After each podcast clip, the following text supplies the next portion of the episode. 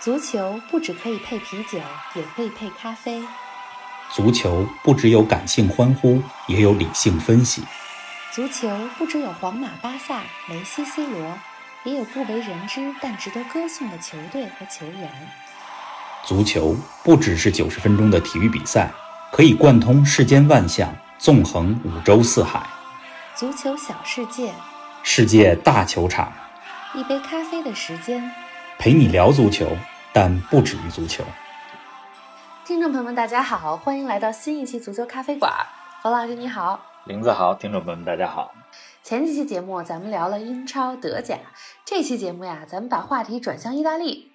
哎，冯老师，我记得咱们节目中上回说到意大利，还是一个多月前呢。一是聊起过 C 罗和尤文共同的未来那一期，二就是来自贝加莫的亚特兰大。那给我们说说这一期怎么想起来要说 AC 米兰了呢？咱们节目开播以来，分别讲了拜仁、大巴黎、曼联、巴萨、尤文，好多豪门俱乐部。是的，我身边呢也有不少 AC 米兰球迷，嗯，就有人问我说：“嗯哎，什么时候说说米兰的话题？”啊等不及了。正好赶上嗯今年 AC 米兰状态不错，啊，嗯，也很有可能在未来一两年里实现复兴。嗯同时呢，又赶上新赛季的意甲刚刚开打。虽然说意甲嗯的关注度在五大联赛里边不如英超那么高，但我觉得这两年意大利联赛也处在一个上升期。嗯，越来越好了。你像世界级的球星不断加嗯盟意甲，比如2018年的 C 罗嗯啊、再加上意大利本土的新星一直在不断涌嗯现，比如今天咱们讲到的 AC 米兰，对，刚刚买来了被称为皮尔洛接班人的20岁小将托纳利。哦，一会儿咱们来讲。好啊，嗯，同时呢，意大利知名的俱乐部现在都是少帅当家，呃，大家非常喜欢的球星、嗯皮尔洛、嗯，刚刚当上了尤文的主教是练，的，这些热点话题凑在一块儿，呃，使得意甲的关注度越来越高没。错儿。同时啊，玲子，我问你个问题，什么呢？今年你随着做足球咖啡馆这个节目，也看了不少球，是啊，六月到现在，要说欧洲五大联赛里边的球队，哪三个队表现最好，或者说嗯胜率最高，你猜是哪三个？我想想，我觉得肯定有拜仁，对吧？人家是欧冠冠军呢。嗯我再想想啊，还有谁？呃，大巴黎和皇马算吗？大巴黎不是也是进了嗯欧冠的决赛吗？再加上皇马，我听说上赛季西甲六月份复赛之后，一直胜了好多场，还反超了巴萨夺冠了。哎，你说的差不离儿。嗯，不过大巴黎不太算，啊因为法甲自从今年春天开始就休赛了，六月嗯，其他联赛都复赛了，但是法甲没复赛嗯，所以大巴黎它哦踢的场次不够多，咱就不算了。嗯，皇马算一个，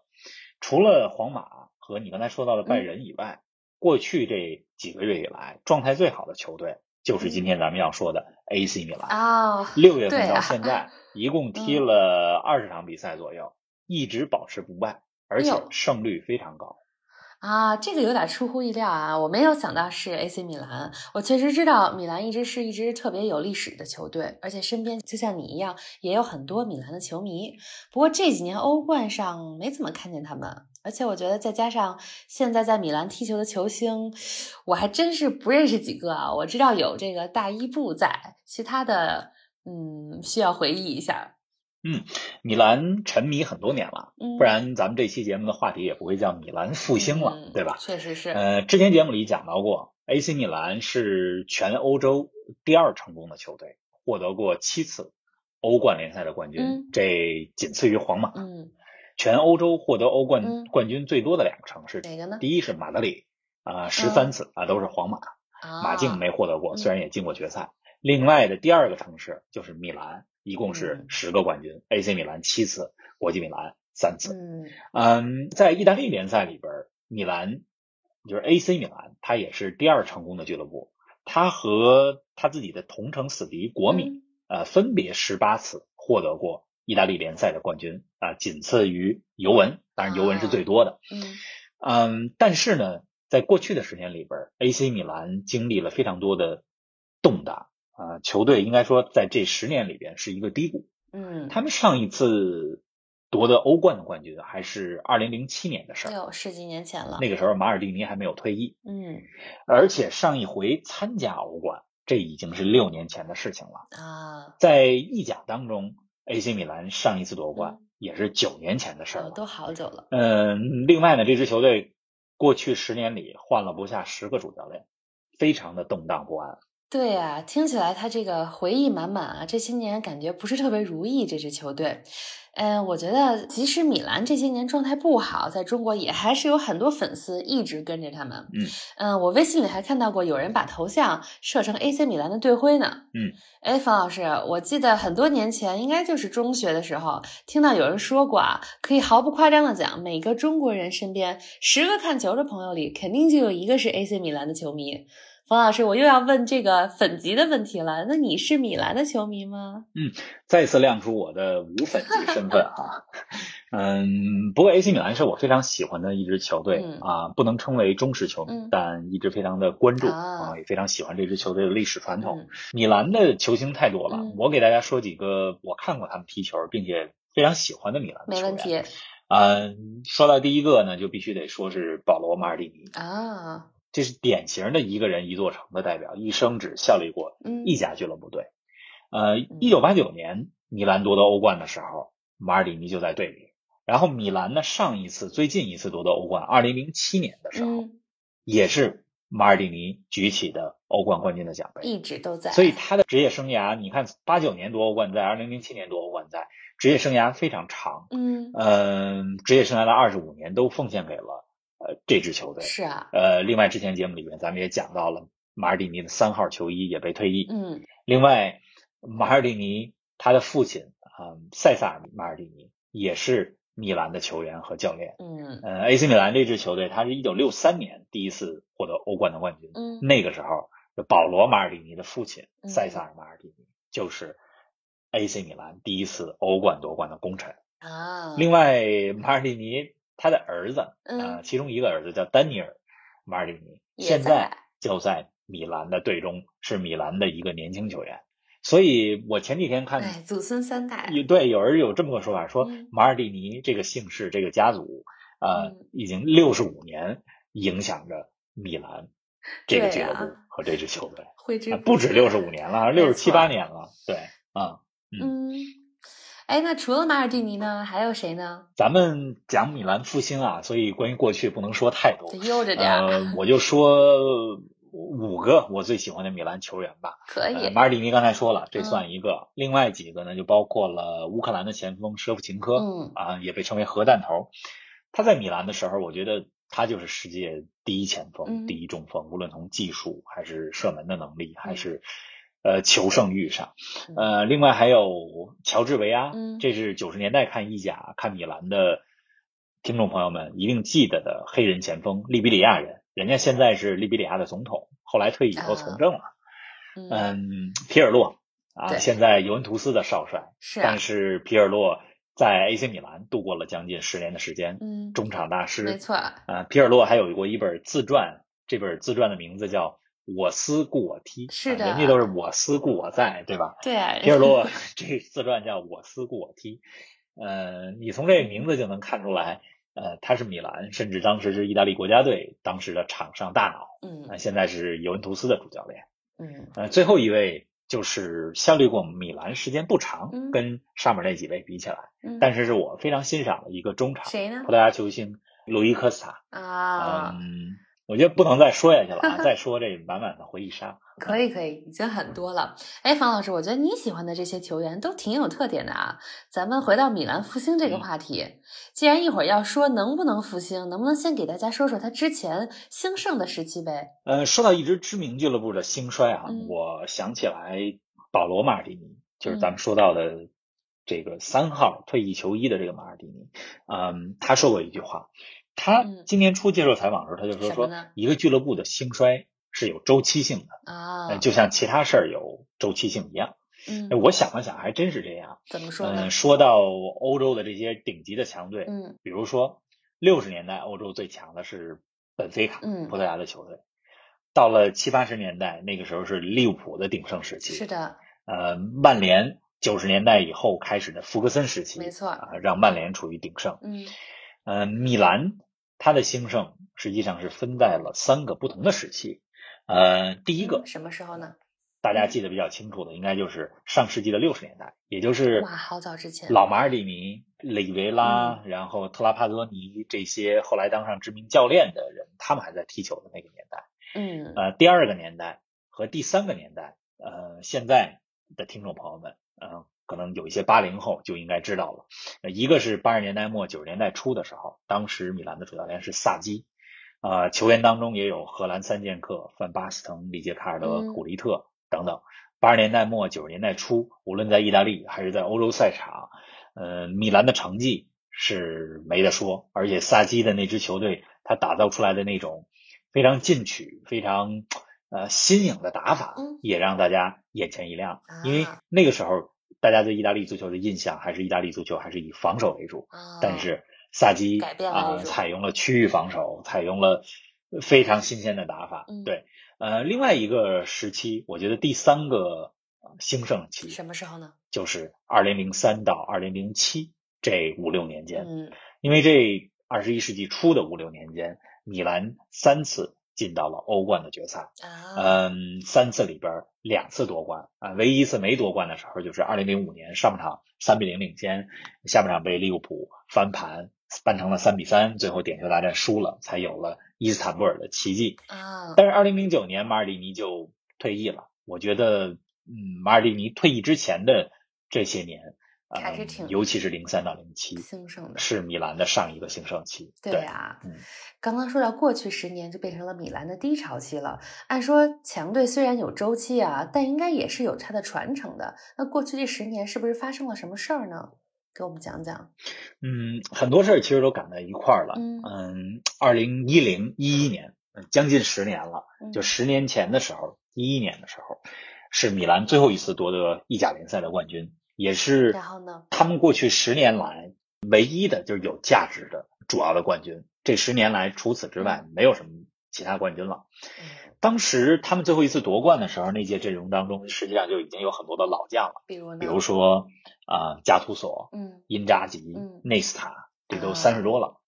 而且一零到一一赛季之后，皮尔洛就转会去了尤文图斯，再加上嗯呃老将退役，呃慢慢淡出阵容，年轻球员顶不上来，对啊，接不上。这自然辉煌它就不可持续了。是的，嗯，之后几个赛季先是第二、第三名，再后来就跌出前六了。嗯嗯，作为老牌强队啊，嗯，多年不拿到冠军的时候，就开始自我调整、自我怀疑、自我纠正，肯定很多问是题其实也就连锁起来了。嗯再到后来，呃，米兰这些年来其实犯了很多的错误，其中一个错误嗯就什么是呢采用了一些没有太多经验呃的教练。嗯嗯，这些教练呢，他们之前都是知名的球员，嗯但是在教练这个岗位上，他还是一个菜鸟。哦，踢球行，教练不太行。嗯踢球型教练是初出茅庐，嗯嗯，比如说包括了西多夫、啊、嗯因扎吉、啊、米哈伊洛维奇、蒙特拉，再到后来加图索，嗯，这些都是球员时期非常成功对呀、啊、而且他们中的一些人是米兰的功勋，嗯，但是当上教练以后，他不像那些萨基也好，或者卡佩罗、安切洛蒂也好，人家在米兰执教的时候已经很有经验了，对呀、啊所以用了这么多球员转成的教练，嗯， 也有人称米兰说这米兰都快成菜鸟教练试验田了。这个名字有点意思。嗯除了教练以外，那俱乐部财政上也出了一些问题，啊也有过嗯负债。呃，中间呢也有过一段插曲。什么呢呃中国的企业也曾经控股过米兰。啊，呃，米兰曾经在两三年里有三个不一样的，就换了这个老板换了两嗯三波。嗯，同时米兰还因为违规，嗯，在转会市场上，在财务上违规，被禁止参加欧洲的比赛。啊，一波未平一波又起啊！嗯，这你想，这老板换来换去，嗯教练换来换去，对呀、自然培养球员的思路就不固定，没错球员也是进进出出嗯。你这这些是内在的因素，外在因素还一大堆。什么呢？对手也变得越来越强大。二零一一年，嗯我一直认为二零一一年皮尔洛从 AC 米兰转到尤文图斯，这是嗯意甲霸权更迭的一个很重要的转折点。啊，呃，皮尔洛到了尤文以后，嗯，盘活了嗯尤文的中场，嗯，因为皮尔洛来尤文之前，尤文实际上经历了变化门事件经历了降级等等，也是动嗯荡不安。呃，后来皮尔洛来了以后，当然也有一些很多其他的因素加在一起，尤文靠着稳定的防守，这稳扎稳打啊、呃连续获得了多个冠军，嗯起来呃嗯了，建立了自己的王朝。嗯，到今年已经九连冠了，所以哎呦厉害，咱们说到的这个强队，不同强队鼎盛时期的这个周期性，实际上它就跟经济周期一样，对吧？是啊，呃，此消彼长，对。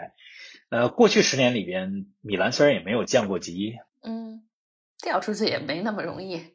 对，而且一直是前十，但是对于一支有着像米兰这样光辉历史的球队来讲，啊、这么长时间没冠军，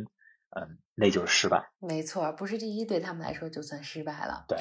哎，冯老师，那咱们再来说说这个赛季和未来吧。听你说了米兰之前的辉煌啊，以及过去十年的这个低谷期，又联想到你给我们今天节目起名叫“米兰复兴指日可待”，你这看来是很看好米兰很快就能够复兴啊，很快就又要变回鼎盛了。不错，如你所说，我非常看好米兰在这个赛季能够打进欧冠。嗯也就是在意甲里边获得前四，并且比较看好这支球队三年以内能夺得意甲冠军这。么有自信，哎，可能很多球迷会说啊，说你你是不是疯了？嗯意甲现在老大是尤文，嗯，而且米兰的同城对手国米是啊是球星云集啊，实力超群。对手强大。怎么就看好米兰复兴呢？嗯对，，我觉得看一个球队是不是有戏，首先咱们要看的是他的阵容。嗯，哎，咱们说这期节目之前，我看了看米兰现在的球员名单啊，我看世界巨星其实只有伊布一个人啊，但是伊布都过了三十九岁生日了，算是老将中的老将了。这个阵容真的行吗？当然，可能我确实不太懂啊，也没怎么看意甲，所以冯老师，你给我说说你是怎么看待现在他们的阵容的？咱们说节目的这一周啊，正好赶上了伊布三十九岁的生日啊，他嗯对啊是十月三号三十九岁。嗯，但是你别看米兰只有伊布这一位知名的球星，但是这两年来一直嗯在培养还有购买年轻的小将，就潜力股。呃，今年夏天米兰引进了一个二十岁的中场叫托纳利，嗯，他被意大利球迷认为是皮尔洛的接班人。这么高的评价，嗯，虽然我觉得他的踢球方式和特点嗯和皮尔洛还是不太一样的，嗯，啊可能在一定程度上跟加图索还有点一样。啊哈嗯哈，皮尔洛和加图索虽然是搭档，但是俩人风格不太一样。但是意大利嗯的很多球迷就觉得，哎，这托纳利他的发型啊、有点 长发，外呃，和形皮尔像洛有点相似，就觉得哎嗯他是皮尔洛的接班人。不过他确实是现在意大利最看好的年轻中场。嗯再比如，还有呢，嗯，二零一九年夏天的时候，米兰从皇马买过来了一个左后卫，嗯，谁呃呢？特奥埃尔南德斯嗯啊、大家都叫他特奥嘛。嗯呃，这是一个二十二岁的法国左后卫，也被认为嗯是马尔蒂尼的接班人。嗯，当然，我们都知道，无论在米兰还是在意大利国家队，呃，左右两个边嗯后卫有着光荣的传统，也创造了非常多的奇迹啊。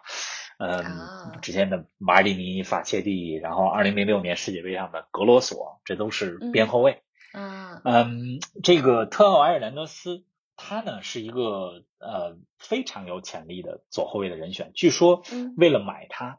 呃马尔蒂尼专门飞到马尔蒂尼现在是米兰的技术总监，就是在俱乐部的高管职位里啊。他呢专门飞到了马德里去说服这个小将，哎，你你加盟 AC 米兰吧。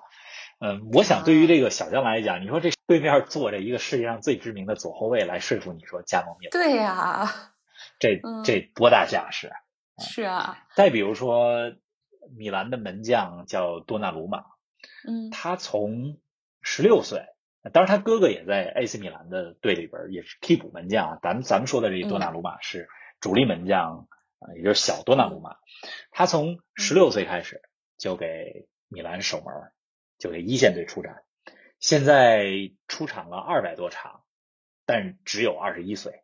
嗯，啊，所以意大利也出门将。是对啊吧，呃，一代接一代，嗯布冯马上就要退役了，所以这嗯个意大利新的门将很多其实都已经起来了。是啊，再比如，嗯，刚才咱们说了三个，就是比较有名的，呃嗯，再比如说去年米兰从意大利的恩波利还买来了就是也是二十出头的中场本纳塞尔，现在已经成了中场核心之一。啊都是年轻小将。嗯，对，今年年初的时候还买来了一个比利时的中场，叫萨勒马克尔斯。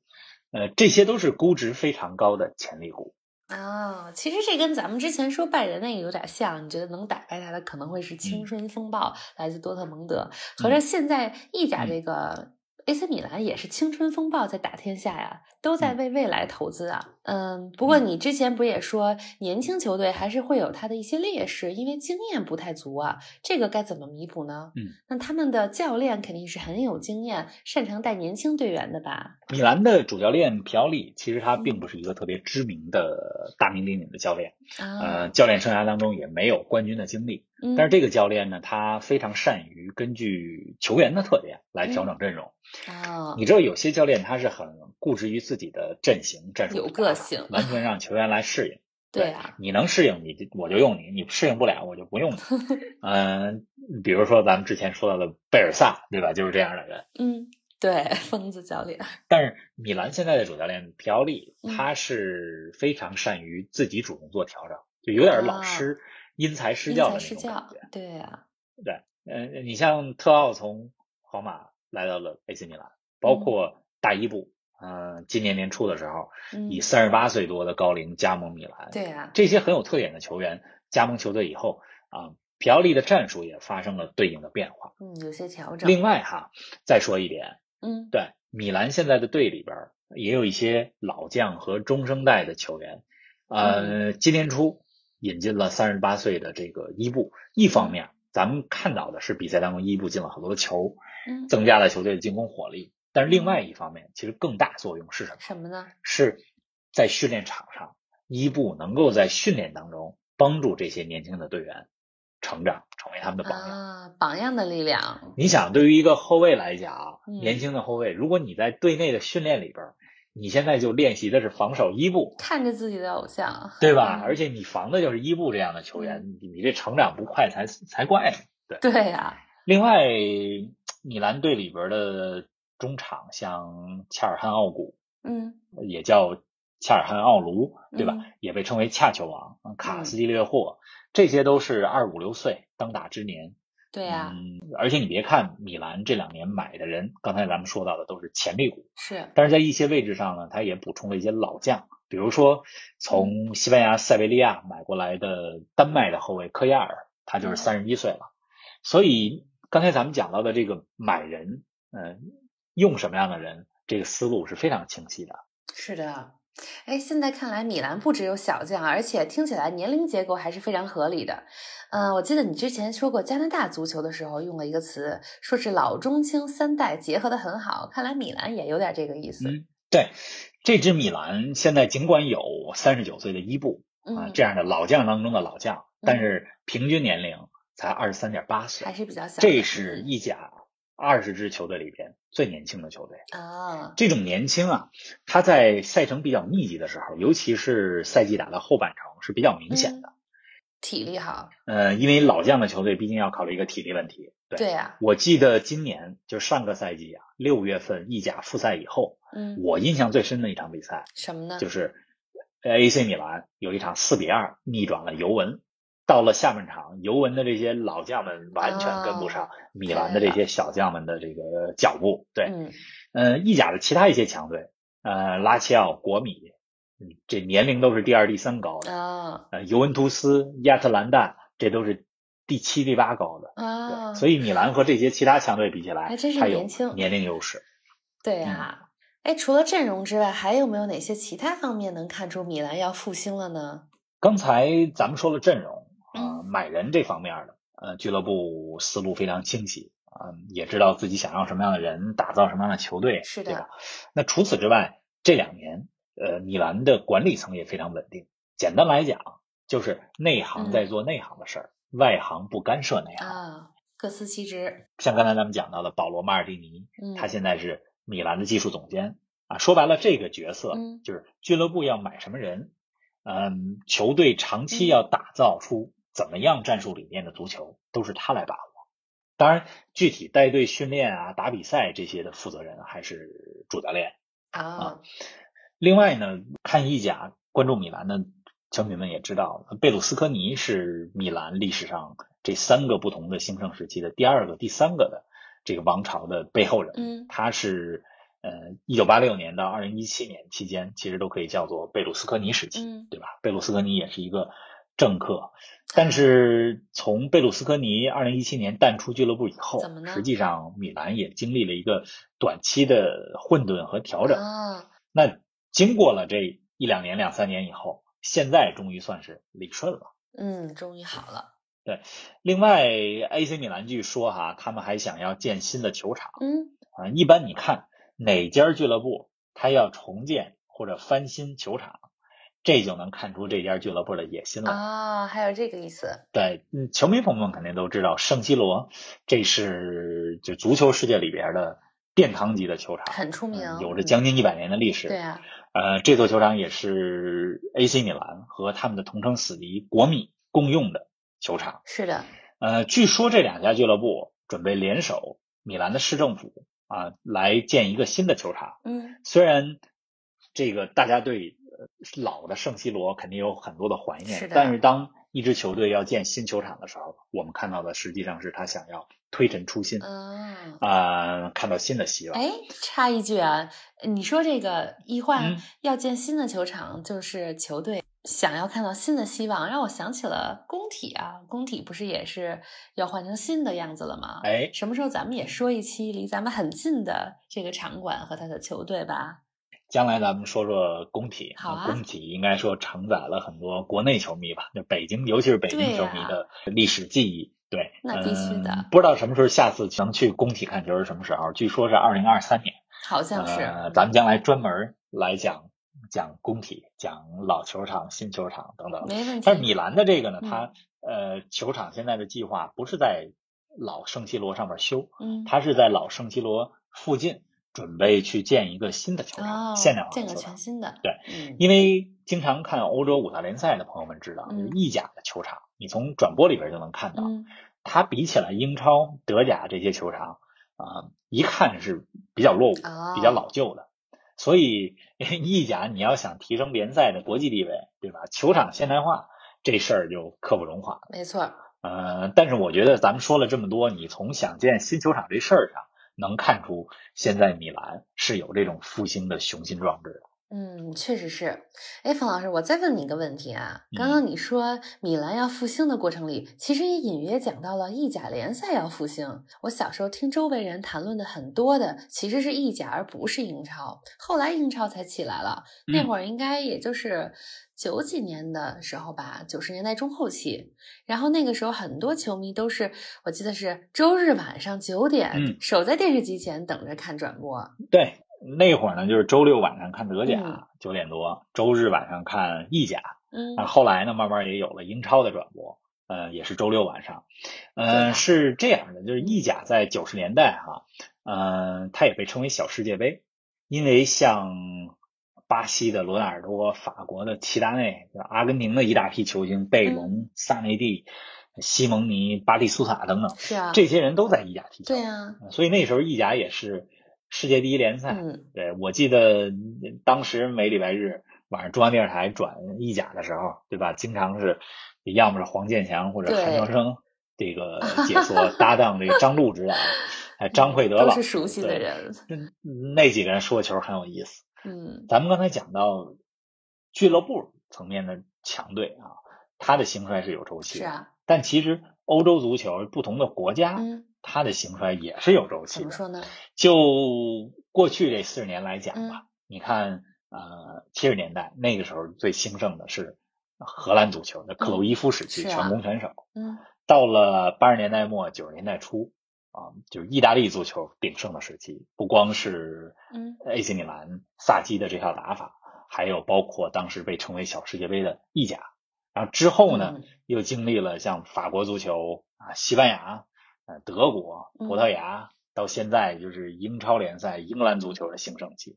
是呃的，所以这些也是有周期的。然后嗯我记得还有一本就关于足球战术的著作啊，叫它什么呢叫翻译成中文叫《区域防守》，嗯英文叫 Zonal Marking、啊这本书里边就讲到了嗯，呃这个周期性是和啊，不同国家引领的欧洲足球潮流。嗯，总在轮回。所以，总之，我觉得意甲的这个复兴期啊，不远了。嗯，哎，对了，之前讲到尤文那期的时候，你说九十年代意甲那时候最兴盛的时候有七姐妹，嗯，那 AC 米兰也是这七姐妹之一吧？对，嗯，那时候七姐妹包括了 AC 米兰、嗯哎国米这两支米兰的球还队，有呢，对，包括了尤文图嗯斯，包括了两个在罗马的球队，一个是罗马，一个是拉齐奥，嗯还包括了佛罗伦萨和帕尔马。呃嗯，你还甭说，现在新赛季的意甲啊，我觉得可以有个新七姐妹了，哎，怎么说？还是有七个球队，嗯他们的整体实力呃要超过其他球队。啊，嗯，这新七姐妹包括谁呢？谁呢？包括其中五个是原来老七姐妹里边的，这嗯五个就是尤文、嗯 AC 米兰、嗯国米、哦罗马、拉齐奥嗯啊，，新来这的呢老，姐妹了。对啊，新来的两个，一个是亚特兰大，这是咱们之前节目哦是里的讲是到的的真蓝黑，嗯另外一个就是那不勒斯。啊啊。哎，听你这么说，我觉得新赛季意甲也变得有看头了。之前说了英超还有德甲，让大家都要关注。咱们以后呢，有机会也多跟大家讲讲意大利足球。而且意大利足球里啊，从女生的视角来说，帅哥还是很多的。咱们中国球迷里也有不少意大利足球的迷妹呢。咱们关注意大利足球的同时呢，也看看新的赛季和未来两三年里，冯老师刚才预测的这个米兰复兴是不是真的可以成为现实？嗯，大家拭目以待吧，尤其是米兰球迷们，看看米兰球迷能否早日扬眉吐气。 对呀、啊，节目又到尾声啦，谢谢听众朋友们的收听，也谢谢冯老师给我们讲了新的故事。那大家要继续关注我们的节目，关注冯老师的公众号“逢球必侃”。当然了，更重要的是要看球、看比赛。咱们下一期不见不散。不见不散。